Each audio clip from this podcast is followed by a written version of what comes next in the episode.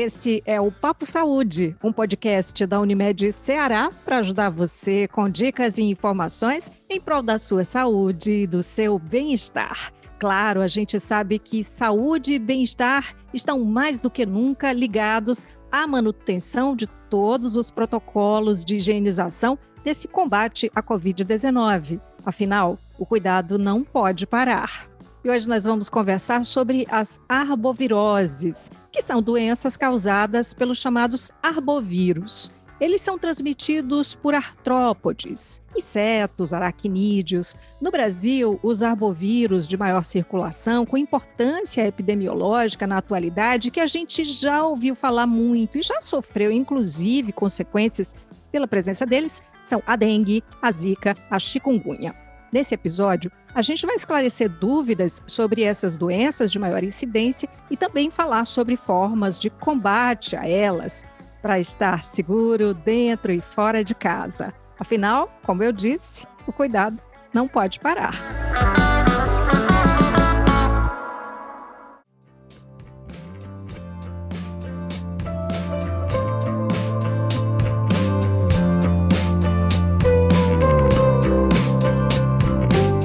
Esse papo, nós convidamos o Dr. Ivo Castelo Branco, que é infectologista, professor titular da Universidade Federal do Ceará, onde coordena o Núcleo de Medicina Tropical e que atua em pesquisa clínica em doenças que atingem epidemiologicamente a população. Bem-vindo, doutor Ivo. Ô, mas tudo bem? Tudo ótimo, doutor Ivo. Bom, para começar esse papo bem do comecinho mesmo, o que, que são essas arboviroses? Eu falei ali muito por alto, né, o que, que elas são, mas a forma mais simples da gente identificá-las aqui para quem está acompanhando a gente. São vírus transmitidos por artrópodes. E artrópodes são insetos das patas articuladas. No mundo existem vários arbovírus que são transmitidos ao homem. Alguns têm importância em determinada região, outros em, em outros locais é, é, regionalmente. No Brasil, as arboviroses mais importantes né, que a gente tem, né, na região da Amazônia, nós temos vários arbovírus, né, maiaro, coxo, né, sabiá, eles pensam que nem existe isso daí, né? E a, mas no restante do Brasil, nós temos três arbovírus que nos causam grandes problemas, que são dengue, chikungunya e zika. E esse maiaro que eu falei, é o talvez o próximo da vez. E todos eles são transmitidos através de um artrópode, que é o Aedes aegypti. Então, quer dizer, essas arboviroses só existem porque tem o Aedes aegypti na nossa região. Um mosquito. Na verdade, um mosquito que tem uma capacidade de estar em ambientes que algum tempo atrás a gente nem imaginava que eles estariam, não é, doutor Ivo? Eles se acostumaram a conviver com a gente, é isso? Tem um professor da UFC que fala que o Aedes aegypti já é um, um animal doméstico. Quer dizer, não ser doméstico, mas é domiciliado. O, o, o Aedes aegypti tem uma grande característica que ele põe os ovos, a fêmea põe os ovos não dentro d'água, ela põe em ovos em locais, ela gruda os ovos em locais que ela tem a percepção que vão ser cobertos de água. E aquele ovo que tem o tamanho de um, pegar um, um, lápis e colocar no papel a ponta do lápis, aquele pontinho preto é o tamanho de um ovo de aegypti, quase confundido com a sujeira. Ele é, ele é escuro, então é, pode facilmente confundido com a sujeira. E aquele ovo pode ficar colado naquela superfície e ser transportado por quilômetros de distância, pode fazer frio, fazer calor, jogar inseticida em cima. E um ano depois, se for coberto de água, menor quantidade de água, em meia hora ele começa a nascer. E se a fêmea que aquele, colocou aquele ovo tiver dengue ou tiver é, zika, chikungunya a gente não sabe, mas a gente acredita que talvez tenha importância. Um mosquito que nasce já contaminado com esses vírus. Então, a gente está vendo assim a dificuldade que a gente tem de transportar. E esse ovo, né, como eu já falei, com toda essa capacidade de ficar um ano na natureza, jogar inseticida em cima, tudo, a gente não consegue ter uma, uma forma eficaz de combatê-lo, a não ser se a gente não deixar ele ser coberto de água, a não ser que a gente queime esse ovo ou esmague esse ovo. Olha, então ficou muito difícil. No mundo não existe forma eficaz de combater o Aedes aegypti nessa fase do ovo. Por isso que ele é tão... Hoje existe...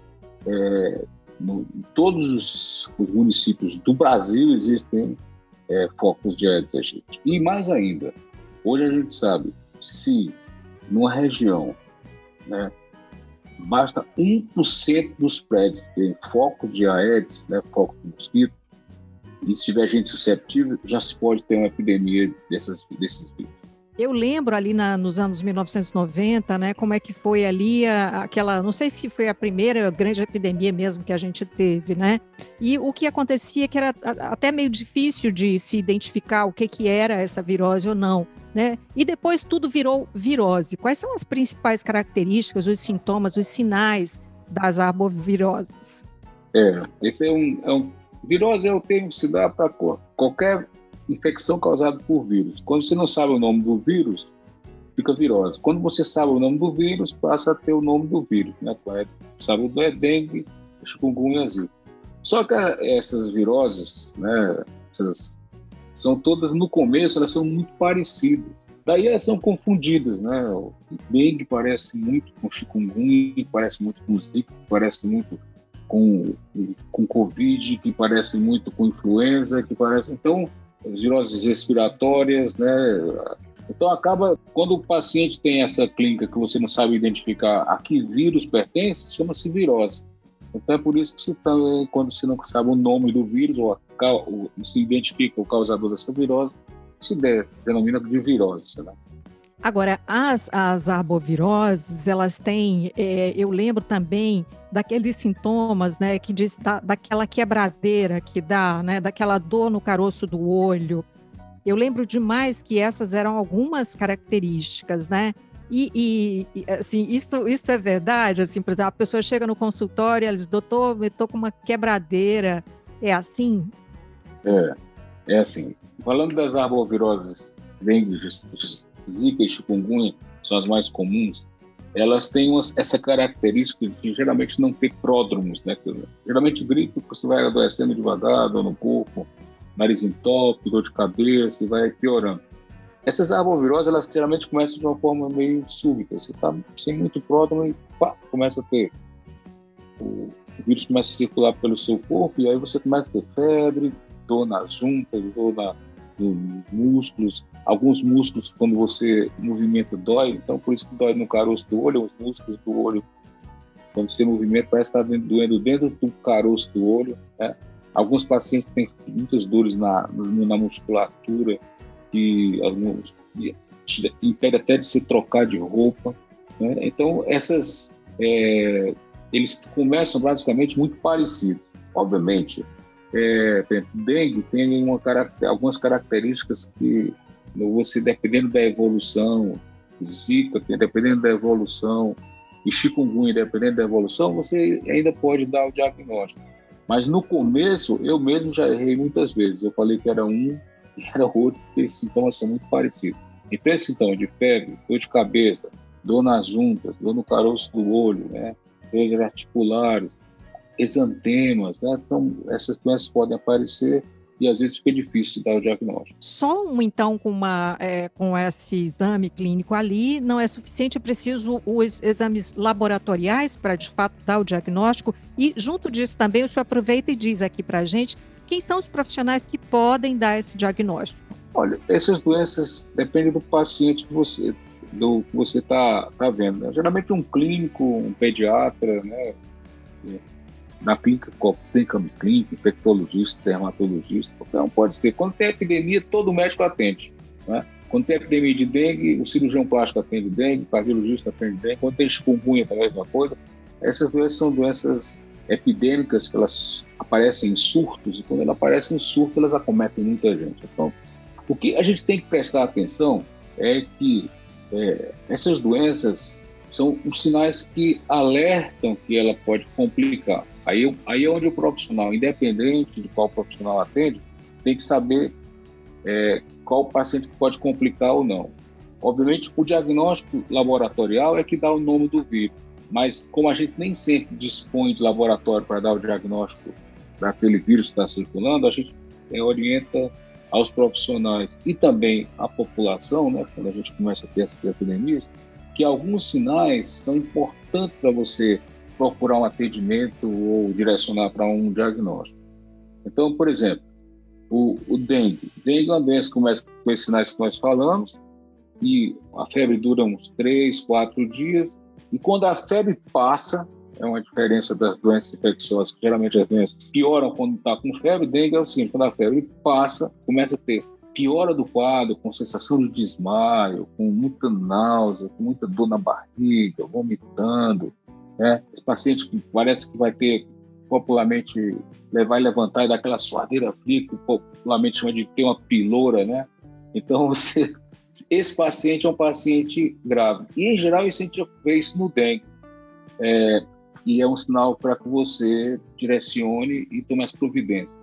Obviamente, como eu já falei, né, é, se você tem um paciente que tem esses sinais, e aí tem febre, tem exantema, dor no corpo, e a, começa a ter muita dor articular que permanece duas, três semanas, o chikungunya talvez seja o diagnóstico mais frequente. E aqueles pacientes que têm febre, dor no corpo, dor na junta, parece exantema e tal, e que em torno de uma semana se resolve o caso, aí fica dengue ou zika. O zika não tem tantos problemas é, que a gente está vendo de letalidade, mas ele tem um grande problema do zika, que é a complicação de quando acomete mulheres, poder a mulher ter defeitos né, na, naquele, no seu, na sua, na, seu concepto, e esses, esse, esse conceito que hoje a gente chama de é, zika congênita, que são, tem características bem definidas, do que tem síndrome de Down, né, síndrome de Turner, o paciente com zika ele tem uma característica física, alguns retardo mental, cegueira, algumas complicações mais sérias. E mais ainda do zika, que é um grande problema que a gente tem que não pode esquecer de falar, é que o Zika, ele, no homem, ele pode permanecer no, sendo eliminado pelo esperma até vários meses. Então, é uma das formas de transmissão, é uma das formas que você tem que investigar isso daí. E uma coisa que o Zika, apesar de o indivíduo infectado não ter maiores complicações, não ter risco de vida, mas essas complicações das mulheres grávidas e essa forma de transmissão sexual do Zika é que faz com que a gente, quando fala assim, use preservativo, use camisinha, a gente geralmente, quando você não sabe quem é a pessoa que você está tendo sexo, nos, Zika você fala assim, a pessoa que você ama, que você sabe, se, você tem perigo, use preservativo para não ter transmissão. Então, quer dizer, houve uma mudança, você vê que esses arboviroses até nisso houve algumas mudanças de comportamento. O senhor está dizendo que houve mudança de comportamento, mas eu me lembro que isso foi muito forte ali em 2015. Inclusive, eu fui uma das pessoas a ter a, a Zika e, e eu lembro que foi bem difícil no início, né? É, achava que era tal do Chico Cunha, que muita gente chamava até de Chico Cunha, porque o número é difícil de dizer, a chikungunya. É, mas o que, o que aconteceu é que, com o passar dos anos, e aí agora que a gente tem uma pandemia de Covid-19, parece que Zika ficou escondido, ficou para trás. Ficou mesmo, doutor Ivo?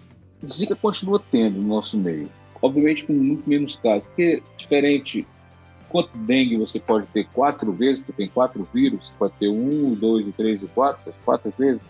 Chikungunya a gente só tem uma vez e Zika só tem uma vez. Então, quando se tem, como se nós temos tivemos epidemias grandes, a nossa população ficou imunizada entre aspas. Então a gente diminuiu muito o número de casos. Mas continua tendo. O grande problema da Zika é o diagnóstico, porque no serviço público, é, primeiro no quadro inicial, quando você faz sorologia para Zika e para dengue, naquela primeira semana, elas se confundem. A sorologia não dá para dizer se é um ou outro. Com o decorrer é que pode fazer isso daí. Então, para você dar um diagnóstico no começo, tem que fazer um exame chamado é, PCR no sangue, né? detectar o vírus, é um exame caro. E o serviço de saúde ele só, de, só disponibiliza para mulheres grávidas e que têm sintomas. Então a gente acaba não diagnosticando na nossa população o real número de casos, né? direciona praticamente só as mulheres que estão grávidas e que têm sintomas. E a gente sabe que muita gente tem zika sem ter sintomas, muita gente. Os homens praticamente não se diagnosticam, porque só se faz quando você tem um cara, ah, estou engravida a mulher, eu tive contato e tal, e aí a gente vai atrás e o cara paga um exame que custa uns 700 reais, então fica difícil, nem sempre, mesmo quem tem convênio, eles nem sempre cobrem, né, para os homens. Então, é, é, existe uma subnotificação é, de Zika, por exemplo. E, em relação a todas elas, não chikungunya, porque afinal de contas chikungunya é, é outra coisa, me parece, né? É, mas é, mesmo dengue, assim, tem subnotificação? Qual a incidência, aliás, dessa subnotificação no Brasil? Importante ver isso aí. É, ano passado, com 2020, com a epidemia de o início da epidemia de Covid-19, que continua a existir, né? Nós estamos subindo novamente, talvez até mais. A gente acabou minimizando essas outras infecções, mas oficialmente, se não me engano, ocorreram 7 mil casos de dengue no Ceará. E a gente sabe que é, grande parte das pessoas que têm é, dengue não tem sintomas ou é muito confundido com as outras viroses, nem sempre procura para dar o diagnóstico. Então, hoje a gente sabe que é, em trabalhos prospectivos que foram feitos anteriormente aqui no Ceará, depois de epidemias, a gente viu o seguinte, que os números oficiais, num trabalho que foi bem descrito aqui no Ceará, é, eles viram que era, era 22 vezes menos do que o, o que tinha sido apresentado pelos, pelos órgãos é, de vigilância, coisas desse tipo. Então, vamos supor que nós temos errado muito. Vamos colocar 10 vezes, né? Então, é possível que de 7 mil casos nós temos, no ano passado, talvez uns 70 mil casos de dengue, né? Eu mesmo tive muito paciente que pensou que era Covid e era dengue. Tive paciente que teve dengue e Covid junto. E é interessante como as pessoas ficaram dentro de casa. É, muitos, algumas pessoas me procuraram com suspeitando que estava com Covid, que era o realmente tem dúvida que você fica aterrorizado com isso. E aí não dava, não dava Covid, a gente investiga dengue e dava dengue. E a família toda adoecia. Por quê? Porque estava todo mundo dentro de casa, o mosquito pegava todo mundo. Então, quem era suscetível acabava tendo dengue. E aí, como é que é estar com essas duas é, doenças ao mesmo tempo? É, como, como é? Porque é o pior dos mundos, não? É, a gente teve paciente que teve as duas coisas. Eles não tiveram doenças nem piores nem melhores do que teriam separadamente. A gente não sabe porque tem muito pouco estudo sobre isso, né? Eu já tive paciente que eu já identifiquei dengue 3 e dengue 4 no mesmo paciente. É, foi até muito interessante que eu apresentei isso num congresso brasileiro, uma palestra que eu dei, e uma pessoa levantou a mão e perguntou, doutor Ivo, esse, esse paciente que tinha dengue 3 e dengue 4, é, foi um mosquito com dois vírus ou foi dois mosquitos com um vírus cada um? Nossa, deu aqui um tilt eu, na minha cabeça. Eu, Poxa vida, essa pergunta eu não tinha pensado, é interessante, eu não sei responder. Sincero. Um ano depois eu descobri o que, que tinha ocorrido. Nós tínhamos tido uma epidemia de dengue 3, a fêmea transmitiu dengue 3 pelos ovos, e a epidemia de dengue 4, ela nasceu com dengue 3, pegou o dengue 4 e transmitiu o 4. Então, provavelmente era um, um, mosquito com os dois vírus juntos jogou dentro. E a clínica desse paciente, que é a pergunta que quando a pessoa falou, eu que não sabia exatamente fazer assim, mas eu sei o seguinte, ele teve um dengue igual aos outros, não foi maior nem pior do que os outros, um dengue com maiores complicações. Curioso. Agora, o que, que diferencia dengue 1, dengue 2, dengue 3, dengue 4? Só a, o, o, tipo do vírus, né? É, são, é, o, eles eles são vírus, né, da mesma família de vírus, mas são cepas diferentes. É o 1, o 2, o 3 e o 4. E que você só, uma vez tendo um, nunca mais tem um. O 2 nunca mais tem o 2, o 3 nunca mais tem o 3 e o 4 nunca mais tem o 4. Agora, você, quando tem dengue 1, você, como eu falei, nunca mais tem, mas você fica imunizado por alguns meses, seis meses, muito parecido com a gente está vendo com o chikungunya agora. E se pegar uma cepa com nova. A, com a Covid. Com, com, com a Covid. Pegar uma cepa nova, você acaba tendo uma forma mais sintomática. Né? Hoje a gente sabe que a primeira vez que se tem um dos quatro serotipos de dengue, 90% das pessoas não tem sequer um sintoma. É engraçado isso. Então você pode ter sem sintoma. Já é diferente né, do chikungunya. Chikungunya, 70% tem gente que tem chikungunya tem, é, é, tem sintoma né, diferente. E Zika, a gente não tem conhecimento real, mas provavelmente tem muita gente com Zika sem saber que teve Zika. O senhor está falando aí dos sintomas e tal, e, e, me ocorre às vezes o seguinte: a pessoa tem, né? É, e eu não estou falando só desse ano de pandemia, do medo de ir aos postos e se infectar né, com o coronavírus, enfim. Mas a pessoa tem aquela febre e se não é algo muito, né, para derrubar de fato, ela fica ali em casa dois, três dias e depois ela vai para o mundo. Só que ela toma alguma coisa. Então, como é que fica a questão da automedicação no caso das arboviroses? É, das arboviroses, a gente tem que começar naqueles sinais de alerta que eu falei, né? Que é dor na barriga, vomitar, sensação de desmaio, né? Esses pacientes se apresentarem sintomas de dengue, zika ou chikungunya, se apresentarem sinais, eles têm que procurar o atendimento. Normalmente, o, o tratamento para isso é sintomático: remédio para febre, remédio para dor, remédio para náusea, remédio para vômito, alguns antihistamínicos para coceira. É isso que a gente trata. Agora, se o paciente tem esses sinais de alarme que a gente fala, ele tem que procurar o atendimento, porque ele tem que ser hidratado pelo peso dele, senão ele pode ter complicações. E a gente sabe que se eu intervir com a hidratação correta nessa faixa, a gente em 24 horas recupera esses pacientes e, e, diminui a letalidade a menos de 1% se fizer isso. Se não atender nessa fase, nesses sinais de alarme, a chance do dengue complicar aumenta metade das pessoas podem complicar. Então, basicamente é isso. O tratamento é sintomático, mas se tiver sinais de alarme, tem que procurar um atendimento para ter uma orientação sobre a hidratação, né, mais diferenciada. Às vezes só por boca e às vezes fazendo endovenoso. É, nessa altura eu não, eu não consigo é, me controlar e eu vou fazer aqui um depoimento breve, brevíssimo. Eu fui uma dessas pessoas a ter dengue com complicações, não sei se foi exatamente isso, com sinais de dengue hemorrágica. Fiquei internada, salvo engano, quatro, cinco dias, algo assim. E na época, inclusive, foi o doutor Ivo que me recebeu no quinto dia da dengue, que eu estava bem, fiquei bem no quinto dia. E eu estava assistindo um programa de televisão que estava dando uma receita. Eu comecei com uma náusea enorme, passando muito mal. E eu digo, nossa, o que está acontecendo? Liguei, fui para o consultório. E lá no consultório, o doutor Ivo me disse: Você veio com quem? Eu falei: Sozinha, você está louca. Manda alguém buscar seu carro que você vai para o hospital agora. E pá, eu fui internada com plaqueta de morto. eu tô rindo hoje, felizmente, disso aí, né, doutor Ivo? Deus é grande. Pois é, e a medicina, né, e, e o conhecimento e as pesquisas, enfim.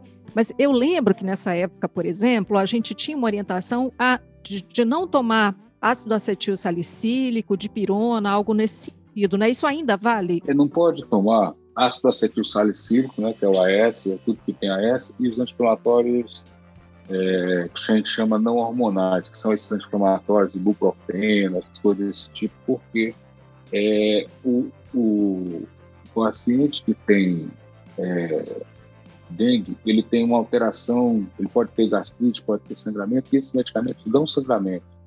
Então você pode minimizar e não saber se o sangramento é por dengue ou é por, pelo medicamento. Então a gente acaba não deixando tomar. A dipirona se usa normalmente, talvez seja a droga, o acetaminofén, a dipirona seja mais usada. No Brasil, a dipirona é mais usada porque, além dela ser mais potente, ela tem endovenoso. Então, quando quem está vomitando, o endovenoso é mais fácil, a gente consegue usar. Só por isso. Entendi.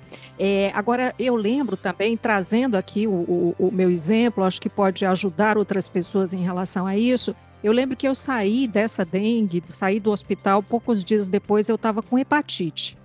Então, eu queria que o senhor falasse um pouco dessas sequelas, né? Tem gente, especialmente com a chikungunya, que fica com sequelas por anos. É, essas viroses, elas circulam pelo corpo todo e elas acometem o fígado. E elas dão uma hepatite não tão intensa, normalmente ela é uma hepatite que não deixa aquele olho amarelo, nem a urina escura.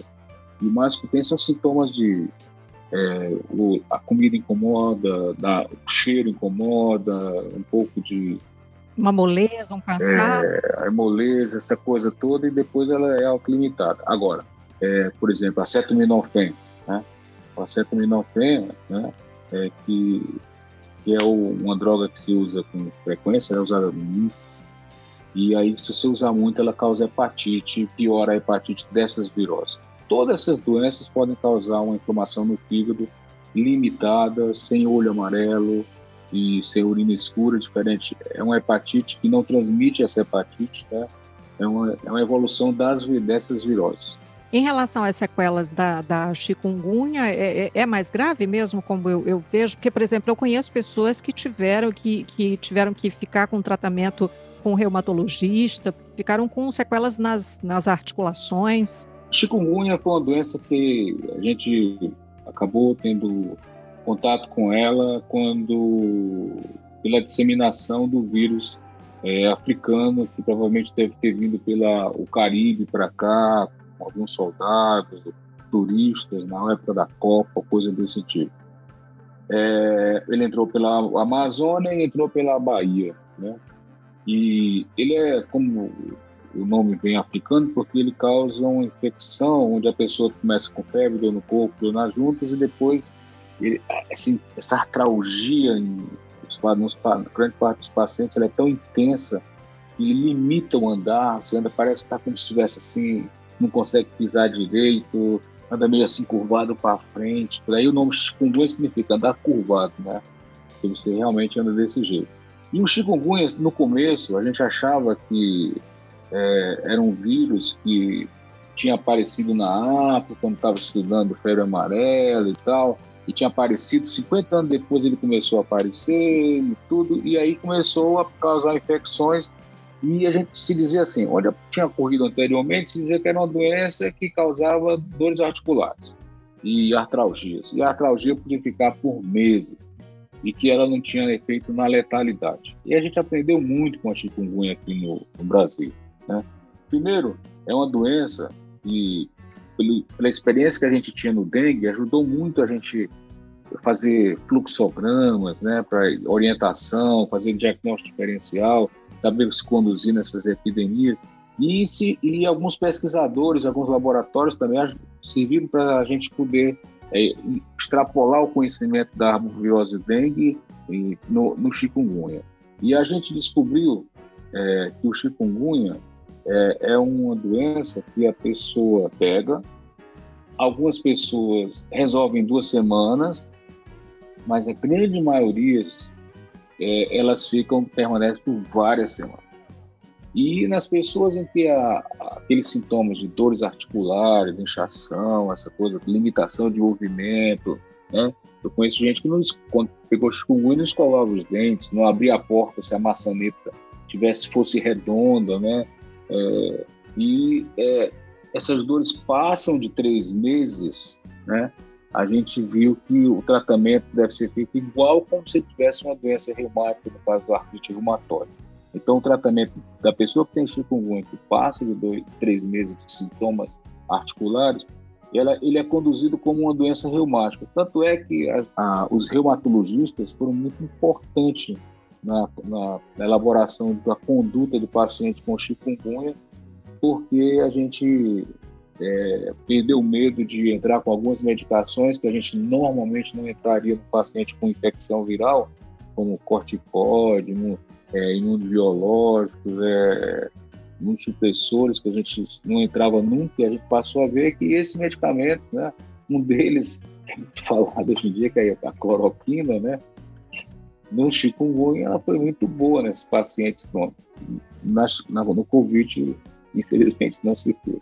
Doutor Ivo, o senhor está falando aí, em alguns momentos o senhor fala do estudo que foi feito, da percepção daquele momento, mas falando hoje, qual é o nível de preocupação que a gente tem que ter com essas arboviroses e, além de se preocupar, o que, que a gente deve fazer? Quando a gente fala no passado, é porque a gente é, foi quando foi descoberto o que fazia, o que foi feito, a gente viveu muita história disso. E, mas quando a pessoa está doente, ela é presente, né? O tempo do verbo é sempre presente.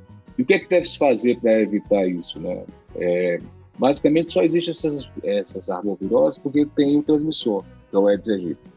O que, é que a gente tem que fazer? É combater o, os focos do Aedes aegypti, pelas características que eu falei inicialmente. Então, a gente sabe que 80% dos focos de Aedes eles estão dentro da casa da gente ou muito próximo da casa da gente. São focos geralmente é, domiciliados ou humanos ou de, de plástico, de uma coisa onde o, mosquito põe, a fêmea põe o ovo e ela vai ser coberta de água, ou por chuva ou pela própria ação do homem em juntar água naqueles locais. Né? Então, hoje a gente tem que fazer um, um, um, uma prevenção de cada pessoa tem que ter esse cuidado na sua casa, onde você mora, ou mesmo onde você trabalha, se não tem foco do Aedes. É, isso é coisa importante. E eu digo sempre assim, é, do mesmo jeito que a gente tem que ter cuidado na casa da gente com barata, formiga, mosca, a gente não espera nem pela prefeitura, nem pelo Estado, nem pelo governo federal para acabar com esses insetos da nossa casa, né, a gente também tem que fazer isso com a Aedes aegypti. Agora, é, às vezes não é fácil, as pessoas têm essa percepção dos focos, né? É, é possível que os focos de, sejam diferentes no Brasil como um todo. É, atrás da geladeira ele pode ficar. Se você tem a sua caixa d'água não é vedada, hoje a gente sabe que quase 40% dos focos são de concretos, né? Ele sabe, o mosquito aprendeu ir subir, pôr os ovos dentro da, da caixa d'água. Imagina uma caixa d'água, ele põe o ovo na parede da caixa da caixa d'água. Quando a água sobe, ele cobre. Na, dentro da caixa d'água não tem predador. Então, imagina vale quantos jarrinhos que a gente fica falando para virar os jarrinhos. Então, quer dizer, cada lugar vai ter focos específicos, né, que a gente precisa atuar, e aí é onde entra o que eu sempre falo que falta, é pesquisa para se descobrir isso daí. Às vezes é um negócio óbvio, é um negócio muito aparentemente simples, mas se a gente não direcionar exatamente e a gente não é, fazer com que a população, já que 80% dos focos estão dentro do nosso domicílio ou domiciliar, não dá para contratar todo mundo, tanto gente para controlar esses o Eds. Então, a população tem que estar envolvida, sem querer simplesmente transferir a, a responsabilidade para isso, mas os nossos governantes deveriam ter mais estudos para a gente saber direcionar campanhas específicas para aqueles focos, né, onde tem é, caixa d'água é uma coisa, onde tem piscina é uma coisa, onde tem pote é outra coisa, onde tem que armazenar caixa a coisa de água onde falta água. Hoje a gente sabe que nos locais onde falta água, as pessoas armazenam o, o, esses arboviroses ficam o ano todo, independe das chuvas, independe de tudo isso. Então, tudo isso é importante para que a gente possa elaborar e direcionar muito bem. Nós fizemos uma, um projeto chamado Aedes em Foco, onde a gente fez um, um aplicativo pode ser baixado no, no iOS ou então no Android, onde as pessoas baixam pelo Google e a pessoa fazer o, semanalmente o sua, um checklist da sua casa e você coloca se tinha um foco, se tinha sido recebido ou não, e isso a prefeitura recebia e elaborava, direcionava assim, na outra semana uma resposta. A gente fez isso na cidade do, do Cedro, esse, esse aplicativo, e distribuiu na população. E nós tivemos um sucesso muito grande no controle do AIDS. Aqui em Fortaleza nós não conseguimos colocar esse aplicativo. Era um grande sonho meu era colocar o AIDS Egypt. E semanalmente, todo mundo diz assim, sexta-feira, vamos ver como é que está o mapa do, de Fortaleza. Aparece com esse programa, você ser onde é que está em vermelho, mais atento, você vê os focos e você atuaria para isso daí. Mas a gente não teve nem condição, nem financeira, nem nada para colocar. Foi um sonho que a gente teve que o Covid também atrapalhou um pouco para ser colocado. Enquanto você falava, doutor Ivo, eu me lembrei de uma latinha de margarina que eu vi jogada ali perto de casa e que eu fiquei de lá recolher e colocar lá no lixo reciclável e eu esqueci depois de fazer isso. Então, é, é, é, é lembrado que você tem que fazer, anotar. De quantos em quantos dias essa tarefa, doutor Ivo? O, o ciclo do mosquito entre o brilho de água e nascer o mosquito dura sete dias. Então, se a gente fizer isso com intervalo de sete dias, dizer, o mosquito põe o ovo e eu tiro esse ovo da, da, do ambiente, eu consigo se controlar esses ovos na natureza. Então, se você fizer a cada sete dias, nos locais onde pode ter focos na sua casa, na sua residência, você com certeza vai diminuir o número de aedes e com certeza vai diminuir a transmissão dessas arboviroses. Lavar com água e sabão esses recipientes resolve? Esse aqui é um, uma, coisa, o ovo do Aedes aegypti, diferente do Covid, é, ele tem que ser esmagado. Só o água e sabão você só vai transferi-lo para outro lugar. E se lá ele tiver condição, ele vai eclodir. Então, por exemplo, por isso que tem que acondicionar bem o lixo você pegar o lixo e jogar, pegar o lixo daqui no local e jogar no ambiente aberto, lá aquele ovo for jogado, se for coberto de água, ele vai nascer lá onde o lixo for jogado. Então não pode ser deixado ele ser coberto de água. Obviamente, quando você lava com água e sabão, esse ato mecânico deve esmagar alguns ovos e deve ter alguma ação. Mas a ação não é do sabão, é da esfregação. Olha, como diz o cearense, esse Aedes aegypti é ninja, né? Então a gente tem que ser mais ninja do que ele, dizer quem manda aqui sou eu.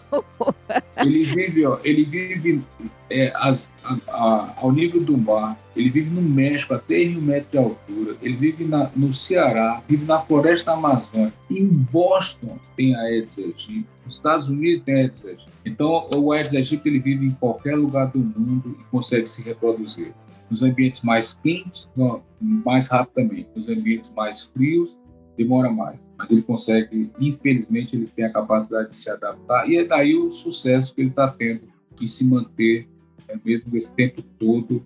A gente tem, a gente não consegue. E se a gente não tiver envolvimento de todo mundo, a gente não vai conseguir controlar esse mosquito. Nenhum governo conseguir controlar se a população não aderir e, a, e o governo não orientar o que, é que a população tem que fazer. É isso, doutor Ivo. Quero agradecer muitíssimo. E antes da gente finalizar, eu quero lembrar do meme aqui, da gente olhar assim e pensar: Aedes aegypti, se saia! Com certeza. Obrigada, doutor Ivo. Foi muito bom ter o senhor nesse papo. Tá bom. Um abraço.